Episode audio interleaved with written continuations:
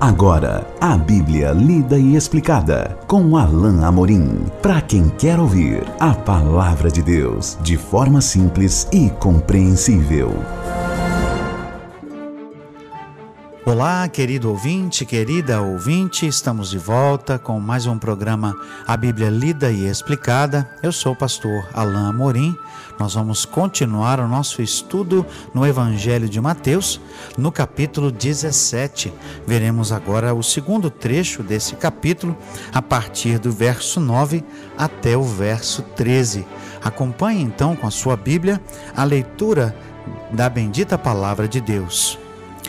E descendo eles do monte, ordenou-lhes Jesus: A ninguém conteis a visão, até que o filho do homem ressuscite dentre os mortos.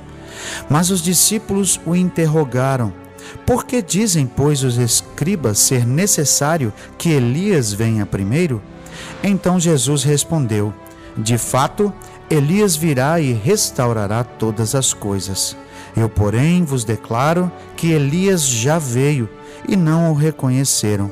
Antes fizeram com ele tudo quanto quiseram. Assim também o filho do homem há de padecer nas mãos deles. Então os discípulos entenderam que lhes falara a respeito de João Batista. Ao descer do Monte da Transfiguração, e o texto de Mateus não informa isso, mas o texto de Lucas nos informa, eles desceram no dia seguinte, Lembram-se que eles estavam lá no alto do monte, eles descem então ao pé desse monte, onde os outros discípulos estavam, eles encontram ali é, os, os, outros discípulos. Mas antes que isso acontecesse, eles. É, é, isso na verdade ocorre mais um pouco adiante, mas antes que isso acontecesse, os discípulos aqui é, recebem uma ordem interessante e intrigante de Jesus. Jesus não queria que eles falassem a ninguém o que eles viram. E aí você pode perguntar, pastor Alain, como é que depois nós soubemos da história? Jesus indica é, o momento em que eles vão poder informar isso, até que o Filho do Homem ressuscite entre os mortos. Jesus sabia que somente com a sua ressurreição é que a compreensão plena daquelas verdades que estavam ainda escondidas dos discípulos embora Jesus falasse claramente do seu sofrimento, da sua, da sua morte, e mais uma vez aqui no capítulo 17 ele vai falar, mas ele sabia que somente após a ressurreição é que os discípulos compreenderiam toda a verdade acerca do ministério de Jesus.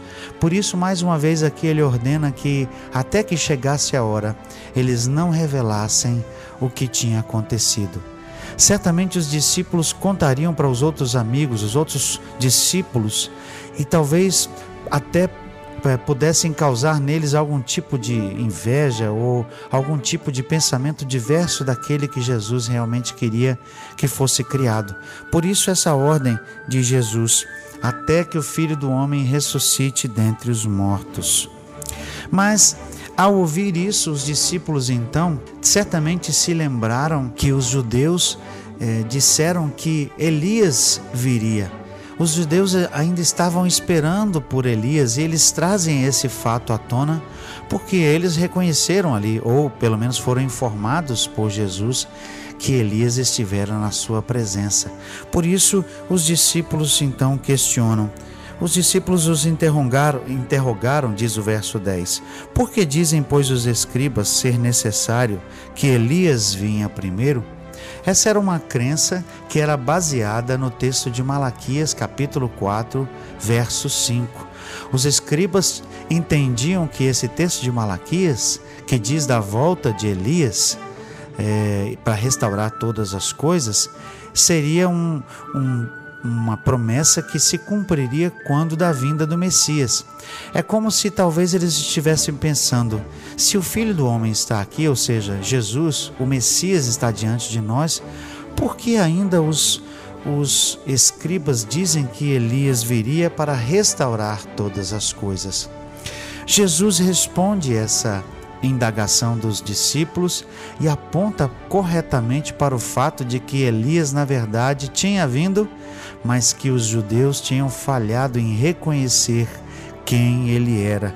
Então, o texto nos diz assim, a partir do verso 11: Então Jesus respondeu: De fato, Elias virá e restaurar, restaurará, perdão, todas as coisas. Jesus confirma a veracidade da profecia de Malaquias 4:5 e confirma que Elias ou um como Elias, não é Elias literalmente, mas um com um ministério parecido com o de Elias viria. E na verdade, Jesus prossegue dizendo o seguinte: Eu, porém, vos declaro que Elias já veio e não o reconheceram. Antes fizeram com ele tudo quanto quiseram.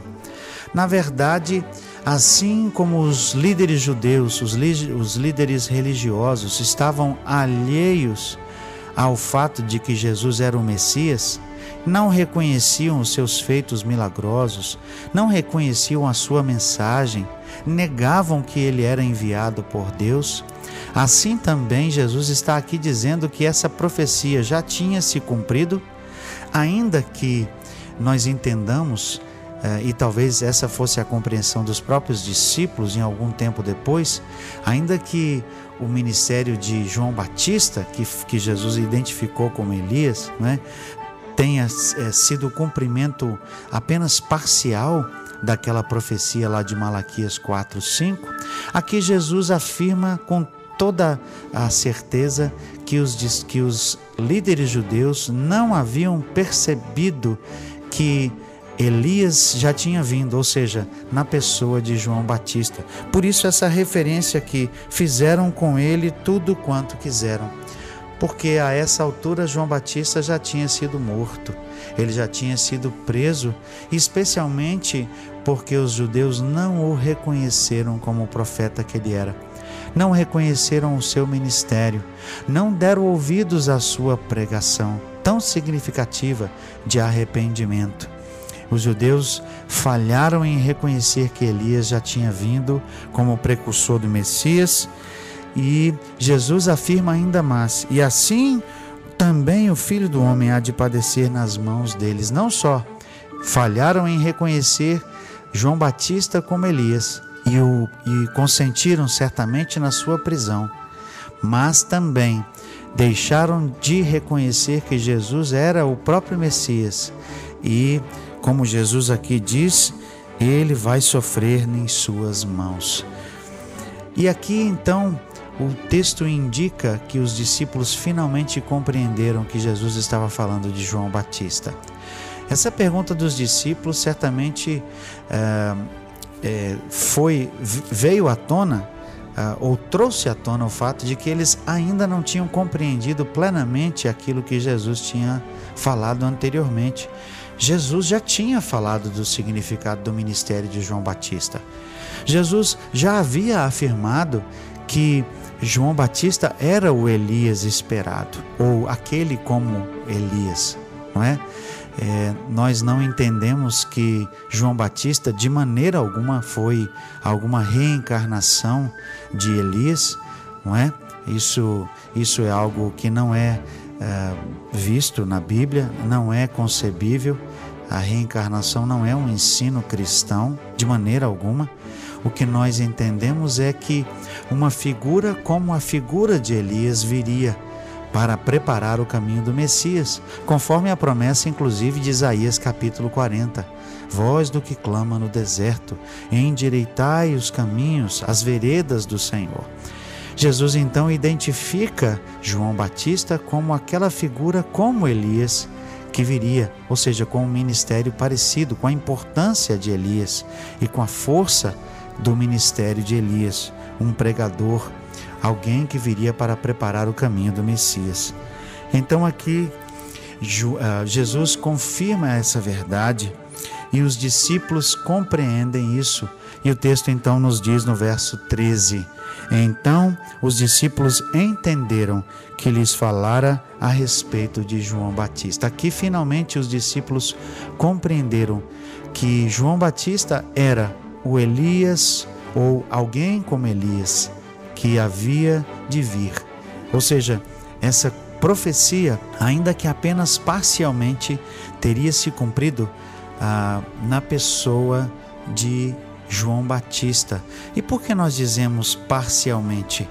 Porque, ainda que a, a pregação de João Batista tenha trazido uh, o caminho para o arrependimento, ainda que o bati por meio do batismo algumas pessoas já tivessem se uh, aberto o coração para o que Jesus traria e, e, por, e por esse motivo uh, a pregação de João Batista trouxe restauração a Israel, eh, aquela restauração plena só virá mesmo e só viria com a volta de Jesus, ou seja, quando ele restaurasse o reino, quando ele inaugurasse de forma plena o reino. Por isso nós entendemos que, essa, que, essa, que esse cumprimento da profecia de Malaquias foi um cumprimento parcial. Depois você, meu querido ouvinte, querida ouvinte, pode ler o texto de Malaquias, o último livro da Bíblia, na verdade, o último versículo da Bíblia, Malaquias 4, versículo 5, é, para compreender um pouco melhor, melhor perdão, a, aquilo que nós estamos dizendo.